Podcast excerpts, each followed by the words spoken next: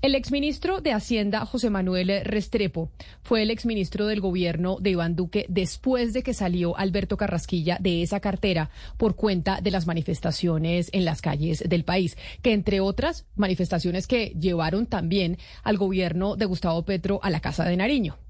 No ha hablado el exministro de Hacienda, José Manuel Restrepo, desde que entregó su cargo a José Antonio Campo, actual ministro.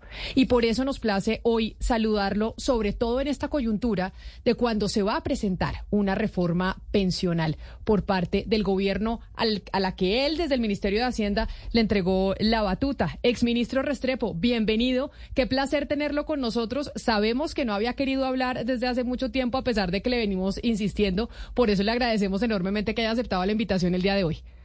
Muchas gracias, Camila. Un saludo muy especial a ti, a todo el equipo de trabajo del panel aquí en Mañana Blues. Muy grato estar con ustedes de nuevo.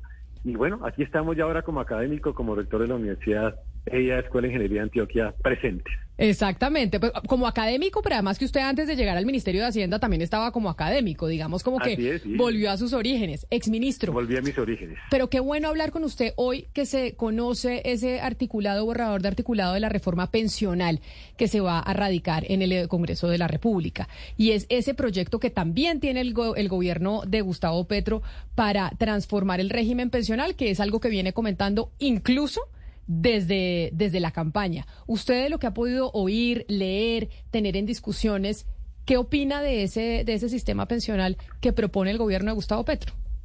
Pues la verdad ya me he leído no solamente este documento, sino el anterior. Yo creo que hay un avance respecto del anterior. Para ser absolutamente franco, Sebastián lo decía, nosotros podríamos convivir con un régimen de prima media, tipo prima media, un régimen de ahorro individual, una mezcla del uno y del otro o eventualmente pudiera haber otras opciones. Yo hubiera seguido un camino distinto, pero entiendo perfectamente el camino que se siguió en este caso, que es un camino de cuatro pilares. ¿Qué le encuentro de valor a esta propuesta? Ese componente solidario, sobre todo con los adultos mayores de menos recursos, que va a permitir que 2.5 millones de adultos mayores tengan un subsidio del orden de 223 mil pesos, que es tres veces más lo que hoy en día recibe. Me parece que es interesante también lo que se incorpora para las mujeres, eh, esas 50 semanas de reducción de semanas por cada hijo hasta tres hijos es, reconocer eh, la tarea que y, la labor que realizan algunas mujeres en ese momento y lo difícil que es acumular las semanas de cara a la pensión. Me parece también valioso el, el pilar semicontributivo que busca pensionar a aquellos informales que no alcanzan eh, o que tienen el tiempo de cotización pero que no alcanzan con los montos. Tal vez la gran discusión tiene que darse es con el pilar contributivo. El haber puesto un tope de tres salarios mínimos es mejor que cuatro, pero todavía sigue siendo lejano de lo que en mi opinión debería darse, porque de todas maneras cerca del 80% de los ahorros de aquí en adelante pues entrarán al sistema público. Afortunadamente se incluye un fondo de ahorro de pilar contributivo que va a mitigar un poco el impacto que esta reforma puede tener sobre el mercado de capitales y con ello sobre el financiamiento del Estado. Luego todavía es ajustable, hay una mejora, se moderó un poco, me parece que debiésemos bajarlo a por lo menos un salario mínimo, pero hay un avance importante, que sea lo estructural que de pronto necesitaría el país de revisar la edad eh, y los valores de cotización, pues no se hizo y seguramente no se va a hacer, pero por lo menos hay un avance en algo que el país necesita, que es avanzar en una reforma pensional. Pero usted eh, estaba oyendo la discusión que estábamos teniendo aquí en la mesa de trabajo sobre la edad de jubilación y decía Oscar, ni este ni ningún gobierno se ha querido dar el lapo de aumentar la edad de jubilación, que es uno de los pilares que se necesitan para no reventar los sistemas de pensiones, no solo en Colombia, sino en el mundo. ¿Por qué? ¿Por qué no son capaces de darse el lapo de decir, oiga, es que la gente ya vive más años, la gente ya a los 55 años es supremamente productiva. Ana Cristina decía, yo tengo 52 años y no me imagino pensionada en este momento.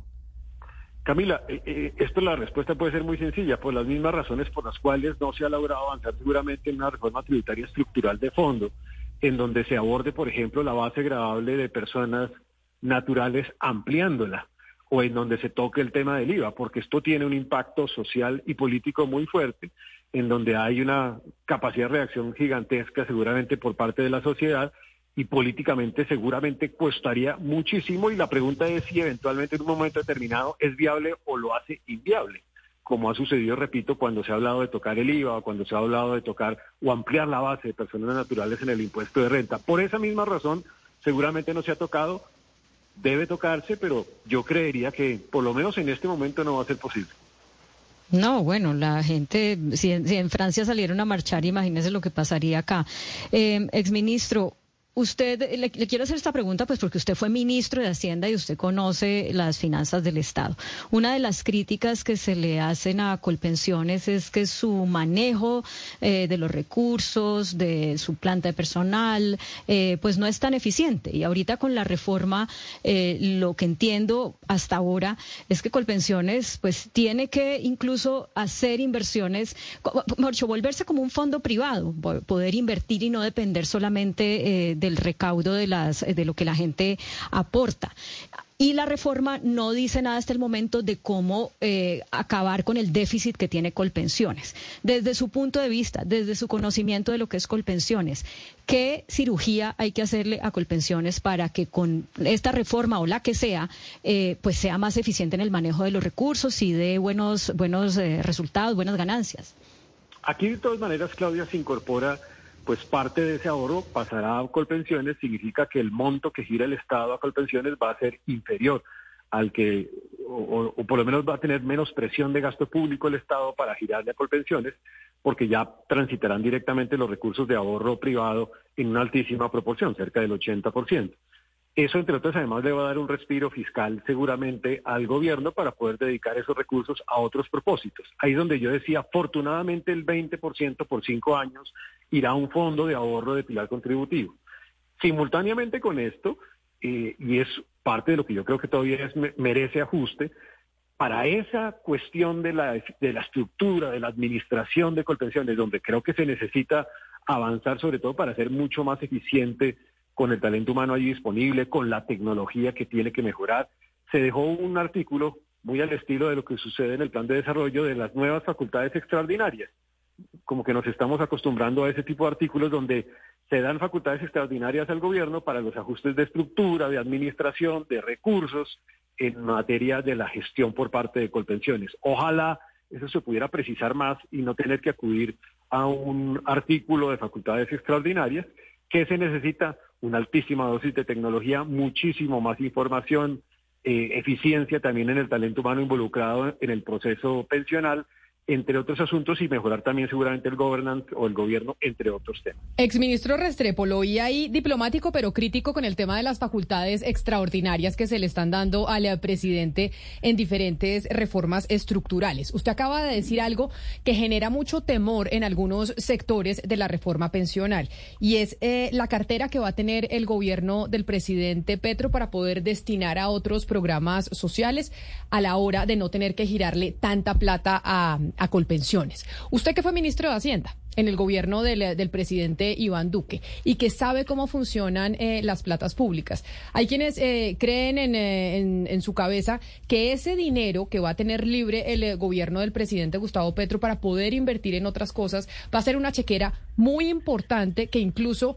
le va a favorecer a su proyecto político para permanecer en el poder mucho más tiempo. ¿Usted cree que eso es así? Decir que acá hay una ventaja en términos comparativos de poder tener con esa reforma el gobierno nacional una chequera más grande para poder permanecer en el poder, no el presidente Gustavo Petro porque no se puede reelegir, sino su proyecto político? Dos puntos ahí, Camila. Efectivamente va a tener una chequera más fuerte para poder destinar a otro tipo de programas, incluido entre otras además los recursos para ese pilar solidario, pero seguramente recursos adicionales para otros propósitos. De eso no cabe la menor duda. Este, este puede ser un monto del orden de 10 a 15 millones de pesos seguramente, pero eh, ya el propósito que utiliza el gobierno con esos recursos pues es, es más del resorte propio del gobierno. Y yo creo que ahí sí hay que tener mucho cuidado. A mí me gustó por eso, repito, el, hecho de decir el 20% de lo que se va a transferir se va a guardar en un fondo de ahorro con el objeto, entre otras, además de adquirir los títulos TEF que emite el propio gobierno nacional para financiar o para financiarse eh, con recursos, en este caso, provenientes de este ahorro pensional, pero ya no provenientes de las administradoras de fondos de pensiones privadas. Eh, pero claramente sí va a haber recursos adicionales y lo que sí hay que hacer es que hay que tener buen juicio en la manera como se destinan esos recursos, porque no se deberían destinar para comprar, llamémoslo así, políticamente una elección o elecciones que vengan de aquí en adelante. Ministro Restrepo, eh, exministro, usted al principio de esta entrevista eh, hablaba sobre esa medida afirmativa, sobre las 50 semanas por cada hijo, la, rebaja de 50 semanas por cada hijo hasta tres hijos, y sobre eso le quiero preguntar. Pues de hecho es una, una medida afirmativa que ya de por sí es diferencial, pero le quisiera preguntar si esa medida se podría acotar aún más y decir, vamos a dejar esto, pero solo para madres cabeza de familia, que digamos son quienes realmente eh, tienen una gran parte en Colombia, son gran parte en Colombia y de verdad han tenido pues más dificultades en el campo laboral. Yo, digamos, yo, yo comulgo con la propuesta como está concebida. Creo que acotarla habría que validar si constitucionalmente eso genera o no genera una situación de inequidad y por lo tanto alguien podría demandar ese artículo posteriormente ante la Corte Constitucional por inequidad. Entonces hay que tener el cuidado de que eso sea así porque jurídicamente puede abrirse una compuerta para esa potencial demanda. A mí me parece válida la propuesta porque, insisto, me parece que reconoce también una dificultad que uno lo, descubre en el mercado laboral y es el de muchas mujeres que han tenido un tiempo en donde no pueden cotizar adecuadamente y se le complica realmente su, su pensión posteriormente. Entonces, a mí me parece que es positiva, tengo la duda si jurídicamente al acotarlo de esa manera generaría una inconstitucionalidad.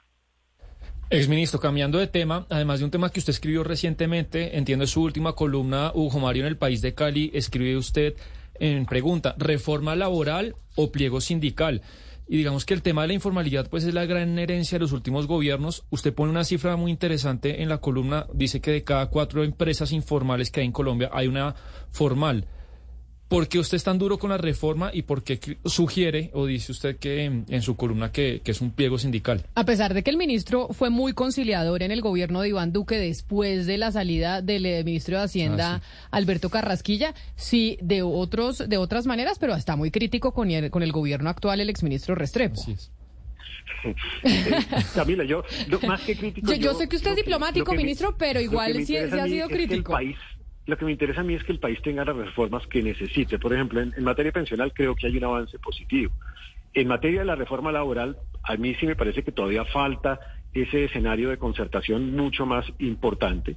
Porque yo, por principio, creo que una reforma laboral debe contribuir a tres propósitos. A que seamos más productivos, a que seamos menos informales, a que generemos más empleo. Mi temor con la reforma, como la habíamos diseñado inicialmente, y repito, aquí hay un proceso de concertación en marcha, me preocupa porque, por varias cosas. Primero, porque encarece la jornada laboral de manera significativa. Eso redunda en contra del empleo y eso eventualmente redunda en contra de la formalización, porque en algunos capítulos inflexibiliza la contratación o la desvinculación. Eso va en contra de la generación de empleo. Esto también iría en contravía de algunos sectores que hoy necesitan pues mayores niveles de flexibilidad como el sector turismo, como el sector de economías populares también, porque no abordan ninguna temática sobre el tema de múltiples sindicatos, de estabilidad laboral reforzada y por el contrario la refuerzan más o abusos en ausentismo, que ha sido una preocupación del sector privado para contratar más personas. ¿Qué le encuentro de positivo? Porque yo le encuentro a todos los elementos de mejoramiento y positivos. El tema de estabilidad de mujer, el tema de dignificar lo de trabajo de los menores de edad, el tema de los derechos prestacionales para contratos de tiempo parcial o el tema de abordar la precarización laboral en algunos sectores, algunos de ellos con tecnología. Entonces, me parece que hay unos componentes positivos, pero hay otros en donde me parece que en algunos casos pareciera más una, una reforma basada en un pliego sindical. Entonces, creo que se necesita más conciliación como la que se ha logrado en materia pensional. Pero mire, es ministro, usted ve al gobierno, ve a la ministra eh, haciendo concesiones, eh, y, y, yo insisto con la pregunta de Sebastián, en el tema laboral, en el tema de la reforma laboral, ¿usted ve a la ministra haciendo concesiones en esos asuntos tan delicados como, por ejemplo, aquellos que, eh, según los críticos de la reforma, no contribuyen a generar empleo, sino que todo lo contrario, desestimulan la creación de nuevos empleos? ¿Usted cree que el gobierno se va a dar ese, esa, esa, se la va a jugar con el Congreso en ese sentido? ¿Va a hacer esa concesión? Yo creo que va a haber unos temas en donde va a hacerse la discusión y concertación. De hecho, se está haciendo la discusión de la reforma laboral en la comisión de concertación. Eso es positivo porque ahí está sentado el sector empresarial, pero no van a llegar a un acuerdo pleno. Estoy absolutamente convencido de eso. porque seguramente hay unos inamovibles. Por ejemplo, el tema de horas extras, seguramente será un inamovible y eso es un costo muy significativo para el sector empresarial. El tema de la jornada dominical, tampoco va a haber una concesión en ese, en ese frente. Me parece que debería haber una concesión, por ejemplo, en esa eh, inflexibilidad que hace que de aquí en adelante cualquier persona siempre tenga como mínimo el aumento del salario mínimo. Imagínese usted un salario alto, un salario de más de 10, 15 millones de pesos, y aquí en adelante siempre será sobre aumento de inflación, cuando muchas empresas necesitan en un momento determinado buscar formas de negociación porque el escenario económico es distinto, es diverso, y en donde hay que tener cierta flexibilidad la manera como se maneja una empresa. O de aquí en adelante la posibilidad de retirar a una persona pues va a ser muy complicada porque no, no es el modelo tradicional unilateral, sino aparecen una cantidad de figuras adicionales que complican y hacen más inflexible ese proceso de desvinculación. Yo creo que eso no le ayuda al mercado laboral. Me parece que, por el contrario, lo que genera es más probabilidades de generación de desempleo que de empleo. Exministro, mire, eh, acá estamos teniendo una discusión interna sobre lo que usted dice de las horas extras, que es un inamovible, que es claramente un inamovible del gobierno y pues también de los de los sectores sindicales. Recordemos que las horas extra eh, pasaron desde las nueve de la noche, ¿no? Las horas extras eh, se cambiaron en el gobierno del expresidente Álvaro Uribe. creo no sé si el ministro recuerde, pero fue en el 2003, ¿no? Exacto. Y entonces... Eh, Camila, fue eh, primero con, eh, eran hasta las 10 de la noche y después con Juan Manuel Santos bajaron a las 9 de la noche. O sea, estaba el horario nocturno con la reforma era desde, a partir de las 10 de la noche y Juan Manuel Santos las bajó a las 9. Y entonces usted dice, ministro, que eso va a ser una carga enorme a los empresarios, que va a ser muy difícil el tema de mantener muchos empleos con esa, con esa carga. Sin embargo, la, el argumento de la contraparte oiga, cuando se bajaron esas horas extra en el año 2003 que dice Sebastián en el gobierno Uribe, los empresarios eh, se habían comprometido o por lo menos argumentaban que iban a poder generar eh, más empleo. Y en Colombia el desempleo estructuralmente no ha bajado significativamente. Y de hecho ningún economista, porque me acuerdo de esa rueda de prensa y siempre la repito acá, de Echavarría, eh, director del Banco de la República en su momento, y el entonces ministro de Hacienda cuando les preguntaban por qué a pesar del crecimiento económico el desempleo no baja en Colombia y dijeron en esa rueda de prensa, no sabemos, no tenemos eh, respuesta. Y esa eh, decisión de quitar las horas extra en el 2003 no generó el impacto en la generación de empleo que se esperaba. Entonces, ¿cómo se puede justificar entonces que los empresarios digan hoy, oiga, no, es que nos van a, afectar mucho la generación de empleo si nos las vuelven a poner, cuando al contrario no pasó, no pasó eso? Se lo voy a poner al contrario, Camila. Sectores como sectores de restaurantes, de gastronomía, sectores como el sector turístico, algunos sectores industriales hoy necesitan para poderse reactivar entenderse como sectores que entre otros además funcionan en horarios distintos.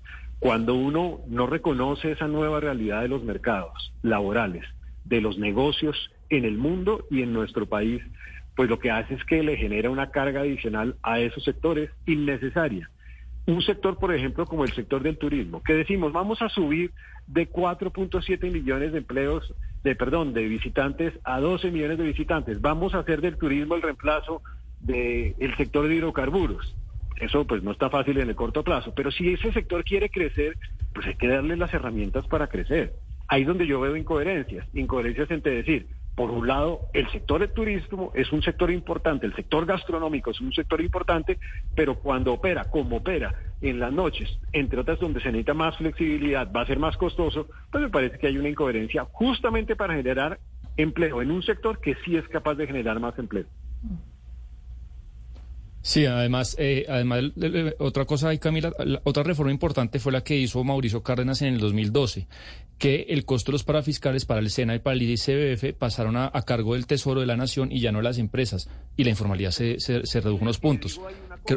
sí. usted acaba de decir, porque eso también yo incorporé un, un, capítulo especial en la reforma tributaria anterior que el gobierno incluso la metió en la nueva reforma tributaria, que son los incentivos a la generación de empleo reduciendo los costos para fiscales a los jóvenes que se contrataban. Mire, se han generado en menos de un año más de 800 mil empleos. Sí es posible generar empleo cuando se reduce la carga de costos. Y ahí está la demostración. Y no lo digo yo, lo dice el Banco de la República que le hizo una evaluación a ese artículo en la reforma fiscal insisto, a tal punto que el gobierno entrante le dio la ratificación en su reforma tributaria también.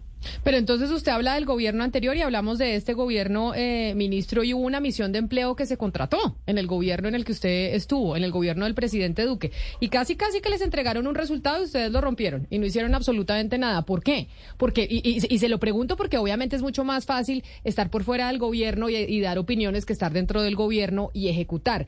¿Qué pasó con esa misión de empleo y con ese documento que era precisamente para generar más empleo en Colombia y generar políticas públicas que acabaran con, eh, con el desempleo estructural que hay en nuestro país? Pues fíjese que yo como ministro de Hacienda, de lo primero que incorporé en la reforma tributaria fue algunos de esos componentes. Ese incentivo del empleo que reducía los costos para vincular mujeres o para vincular jóvenes y dio resultados, cerca de 800 mil empleos. Y por eso estamos viendo las cifras en reducción como estamos viendo y por eso se recuperó el empleo después del impacto de la pandemia. Se incorporó también algunos otros componentes en materia de posibilidades para generar empleo eh, por otras vías, eh, adicionalmente de beneficios al sector empresarial, y creo que algunos otros seguramente se pueden incorporar en esta o en otra reforma laboral. Yo lo hice, lo hice en ese poco tiempo que estuve como ministro de Hacienda en esa reforma tributaria. Sí, aunque es verdad que eh, la publicación de ese informe fue terminando el gobierno, que fue una, fue una lástima. Exministro, hay otro tema que quería tocarle. Usted en su tarea, me imagino, se reunía todo el tiempo con bancos, con inversionistas, con, eh, con las personas que, que, mueven la macroeconomía del país y se dice que la figura de José Antonio Campo también es un poco para darle credibilidad al gobierno, para tranquilizar a, los mercados. Es un académico muy prestigioso en toda América Latina. Del conocimiento del que le hablo que usted tuvo, si se llega a ir José Antonio Campo, ¿usted sí cree que sería grave para el país en, ese en esos términos de, imagen, de, tranquilidad? ¿Cree que si él cumple una función importante y que sería muy negativo que se vaya él y llegue otro que no tenga esa, como, e, e, esa protección? A mí me parece que José Antonio Campos cumple un papel absolutamente esencial, porque primero viene del mundo académico, segundo lo reconocen muchísimo a nivel internacional, organismos internacionales, pero también inversionistas a nivel internacional, eso lanza un mensaje de tranquilidad para calificadoras de riesgo, también para inversionistas, facilita, entre otras, además, fuentes de financiación. Y él ha logrado un eh, equilibrio de conversación, de construcción de consenso, de moderación en algunas de las propuestas que O sea, si se va, sí, generaría ruido si se va. A mí me parece que necesitamos que José Antonio Campo esté ahí, sobre todo en los debates que vienen a continuación, que no son menores.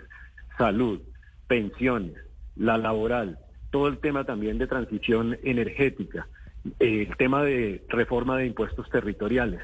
Eh, se necesita una persona de esas características hoy en el Estado, en este momento de discusión de temas tan trascendentales para el país. Exministro, aprovechando que, está aquí con nosotros y que usted estuvo en esa silla, a propósito de lo que dice Sebastián, del ruido que generaría si el eh, ministro José Antonio Campo se va de su cargo, a pesar de que él ha dicho que se queda, que no se, que no se va a ir, ¿qué tanto ruido le genera a un ministro de Hacienda cuando está haciendo su trabajo trinos como el siguiente del presidente ayer, que decía que le solicitaba a, las, administraciones de los fondos privados de pensiones, dado el derrumbe de mercados extranjeros, traer al país el ahorro pensional. Hoy el 55% de la cartera de los fondos pensionales, es decir, del stock del ahorro de los cotizantes, está fuera del país. ¿Qué tanto ruido y qué tanto problema le genera el, un trino como este del presidente al ministro de Hacienda? A ver, yo, yo entiendo seguramente la preocupación del presidente con lo que está sucediendo en los mercados internacionales. Eso lo podemos comprender, eso lo podemos expresar públicamente. Lo que no entiendo es que necesariamente ese sea el camino para enfrentar ese problema, por varias razones. Primero, porque el gobierno nacional tiene capacidad de regulación en muchos de estos temas en materia de políticas referidas a las inversiones propias de las AFPs y de hecho ha sacado varios decretos sobre este tema. Pero siento que el camino no puede ser un tuit el camino tiene que ser un camino mucho más reflexivo, eventualmente con resoluciones que discutan algunos de estos temas o con decretos. Segundo, porque lo que se ha construido hasta este momento reconoce que uno de los papeles más importantes de quienes hacen estas inversiones es diversificar el riesgo. Por el hecho de que haya una crisis internacional no significa que Colombia se salve, también Colombia sería afectada por esa eventual crisis internacional si llegara a suceder. Entonces, cuando se diseñó la política, se diseñó de tal manera que se diversificara ese riesgo. Creo que una medida de esa naturaleza no lo diversifica, sino que por el contrario lo concentra. En tercer lugar, porque Colombia también pues ha venido enfrentando una realidad de caída en los precios de las acciones. Seguramente con base en eso los inversionistas, pues están, los, los actores que hacen la inversión, pues están buscando alternativas para garantizar, entre otras, la rentabilidad mínima que deben garantizar a los afiliados a los fondos de pensiones. Y cuarto, porque hay muchas inversiones de esas que son ilíquidas en el corto plazo. Entonces, si uno las vende, lo que hace es que materializa la deuda de forma inmediata. Eso no tiene ningún sentido. Entonces, me parece que ahí es donde hay que tener cuidado con ese tipo de mensajes, porque ese tipo de mensajes seguramente se hacen con la buena intención de darle una solución a una problemática, pero creo que la, como está configurada la, la propuesta, pues lo que puede terminar es aún más agobiando y haciendo más difícil el escenario para, para esas inversiones y con ello para los afiliados a los fondos de pensiones con sus ahorros. Ministro, no puedo dejar de preguntarle por la brecha de la tasa de desempleo que existe entre los hombres y las mujeres. ¿Por qué? Pues porque la OCDE sacó un informe muy preocupante en estos días. Dice que prácticamente en la mayoría de los países cayó esa brecha y cayó la tasa de desempleo entre las mujeres, pero en Colombia subió. Es más, Colombia encabeza la lista de esos países en donde el desempeño de la tasa de empleo entre las mujeres es peor. Claramente dice el informe también que no es solo por el COVID, por ejemplo, porque estamos saliendo de una cifra del COVID. En Colombia tenemos un problema de diversidad en el mundo laboral. ¿En qué se equivocó el gobierno del, cual usted fue parte y qué recomendaciones le da a este gobierno para que esa brecha se merme y para que la productividad del país, por ende, pueda subir? Una de las dificultades grandes que nosotros enfrentamos fue el impacto propio de la pandemia que agobió, llamémoslo así, el problema estructural que Colombia ha tenido históricamente. Este no es un problema nuevo, es un problema viejo en donde ha habido la dificultad con la generación de empleo juvenil y con la generación de empleo femenino. Los sectores más eh, demandantes, entre otras además de empleo femenino, una alta proporción de esa demanda está en sectores que fueron los más agobiados, los más afectados por el impacto propio de la pandemia. Llámese todo el sector turístico, gastronómico, comercio, entre otros sectores. Justamente pensando en ello es que en esa reforma tributaria que yo estructuré le dimos vida a mecanismos como el que dije para beneficiar a la mujer y se han beneficiado, pero todavía seguimos en medio de una dificultad estructural. ¿Qué se necesita? Hacer esfuerzos a través de los cuales se generen beneficios para esa vinculación de parte de la mujer en esos sectores, entre otras, además, donde más fácilmente se puede lograr eh, y creo que se pueden avanzar en esa dirección con instrumentos como los que, repito, fueron incorporados en esa reforma tributaria y que siguen en la nueva reforma tributaria. El ministro Restrepo, le pregunto por una de las noticias del día. Siguen renunciando profesores de medicina en diferentes universidades de Colombia que dicen estar afectados por la reforma tributaria del presidente Gustavo Petro. Esta mañana aquí en Blue Radio el director de la DIAN, Luis Carlos Reyes, aseguró que si la relación del docente de medicina eh, eh, reúne las, los elementos de, un contrato laboral, debe tributar a través del régimen ordinario de renta y no eh, a través del régimen eh, simple. ¿Tiene o no tiene razón el director de la DIAN, doctor Restrepo? Yo creería que hay que buscar un mecanismo de interpretación seguramente distinto o complementario por parte de la DIAN. Hay instrumentos. Hay un nuevo instrumento de un régimen simple que aplica a los servicios médicos yo lo estaba revisando, entre otras, además, donde hay un espacio para que eso se pudiera dar y que ese médico pudiera ser vinculado. Sí está pasando, para serles franco, no solamente con los médicos, está pasando también con los abogados.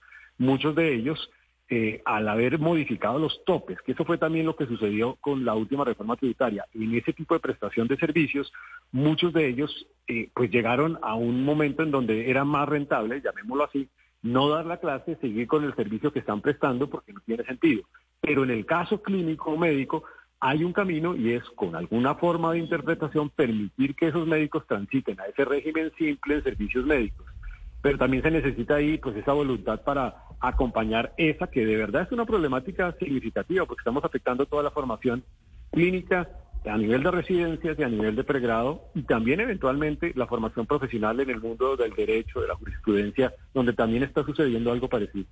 Exministro Restrepo, siempre es muy bueno oírlo y quiero despedirlo con eh, un eh, elogio, a pesar de que hemos, pues cuando hablábamos y usted era ministro teníamos muchas críticas a, su gobierno y a, y a, las cosas que pasaban durante la administración del presidente Iván Duque. Sin embargo, la semana pasada estuvimos hablando con Esther Duflo y em, la Premio Nobel de Economía y felicitó mucho, dijo, y reconoció las políticas que tomaron ustedes durante el gobierno Duque en, eh, en el COVID, ¿no, Mariana? Esther Duflo dijo, el gobierno Duque tomó muy buenas... Eh, monetarias en específico, Camila, eh, durante, el, durante la pandemia, durante que estudiaron y que, y que, mostraron unos resultados muy importantes, acuérdese, en el tipo de estudios que hace la Nobel de Economía. Entonces quería, pues, decirle, ministro, porque, bueno, no todo es malo, también hay cosas buenas y, y la semana pasada la Premio Nobel de Economía, pues, reconoció a esas transferencias monetarias que se hicieron durante el gobierno Duque, en donde usted pues eh, fue ministro en los últimos tiempos. Y yo creo que ese fue un esfuerzo, la recuperación del COVID, que no solamente fue un gobierno nacional, sino de gobiernos locales, del sector privado, de los ciudadanos. Colombia se recuperó en buena medida del impacto fuerte que tuvimos en la pandemia y Creo que eso fue positivo también por una enorme dosis de resiliencia, que es algo que ha caracterizado a los colombianos, de que en momentos difíciles siempre salimos adelante. Por eso creo firmemente en que de aquí en adelante hay que seguir construyendo con optimismo, con visión positiva, ajustando lo que haya que ajustar con el único interés de que al país le vaya bien. Ese para mí sería el único interés de trabajo de aquí en adelante. Y esa respuesta a mí me sonó política. Esa respuesta que usted me acaba de dar a mí me sonó de candidato de algo. ¿Usted es que se va a meter en política, exministro? Porque esa respuesta fue de político puro. Esto no fue solo gracias a nosotros, también a los alcaldes y gobernadores de las regiones. ¿Se va a meter usted en política? Mire, eh, Camila, yo eh, creo que la política es el ejercicio de la construcción del bien común. Siempre he trabajado por el bien común, ahora lo hago como rector universitario. Es una forma de contribución también al bien común y a través de lo que más me apasiona en este momento, que es formar seres humanos. Por eso lo primero que hice fue retornar mi clase de Economía General y soy el único profesor de Economía General en la universidad en este momento. Y además, eh, Rolo, ¿no? Porque allá es... Sí, pero, pero Restrepo, entonces eso suena como si fuera paisa. Porque Ana Cristina, eso no es fácil ser rolo estar dando eh, clases en Antioquia. Eso allá no, meterse al rancho a los paisas no es tan fácil. No, no, pero sabe que Camila, hay dos, eh, dos personas que fueron del gobierno Duque que están en rectorías. El rector del CES en este momento se me escapa el nombre, pero también, también estuvo en el gobierno Duque. Claro, que era el director de, del DANE, ¿no? Sí. El director, ¿cómo es que se llama? Fue director del DANE. Se me escapa el nombre en este momento el nombre del rector, pero eh, Restrepo, exministro, usted pasa como si fuera de acá. todos somos Restrepo y el que no. Pero el acento no, el acento no Y la pinta tampoco. Si usted, menos mal el doctor Restrepo está conectado con nosotros a esta hora a través de nuestro canal de YouTube en Blue Radio en vivo en YouTube. la pinta también es. No estoy usando corbata. Pero su pinta es de rolo, doctor Restrepo, no nos digamos mentiras. sí, o sea, el hablado y la pinta, eso yo no sé cómo está haciendo en Antioquia. Pero entonces usted dice, política es la construcción de país, pero entonces no va construir país electoralmente, o sea, consiguiendo votos. No, no, yo los únicos votos sería para ser presidente del conjunto residencial. En de exministro eh, de Hacienda José Manuel Restrepo, qué, qué, placer tenerlo con nosotros, haber hablado con usted, haber tenido la oportunidad de hablar hoy precisamente de esa reforma pensional en donde se conoció el articulado que se va a presentar el próximo 22 de marzo en el Congreso de la República y que es importante para los colombianos y de la reforma laboral y bueno, y de todos los cambios estructurales que quiere realizar el gobierno del presidente Gustavo Petro. Mil gracias eh, por haber estado con nosotros y feliz tarde, feliz resto de día allá en, eh, en el departamento de Antioquia. Gracias por la invitación y aquí seguimos de países. Un abrazo. Un abrazo.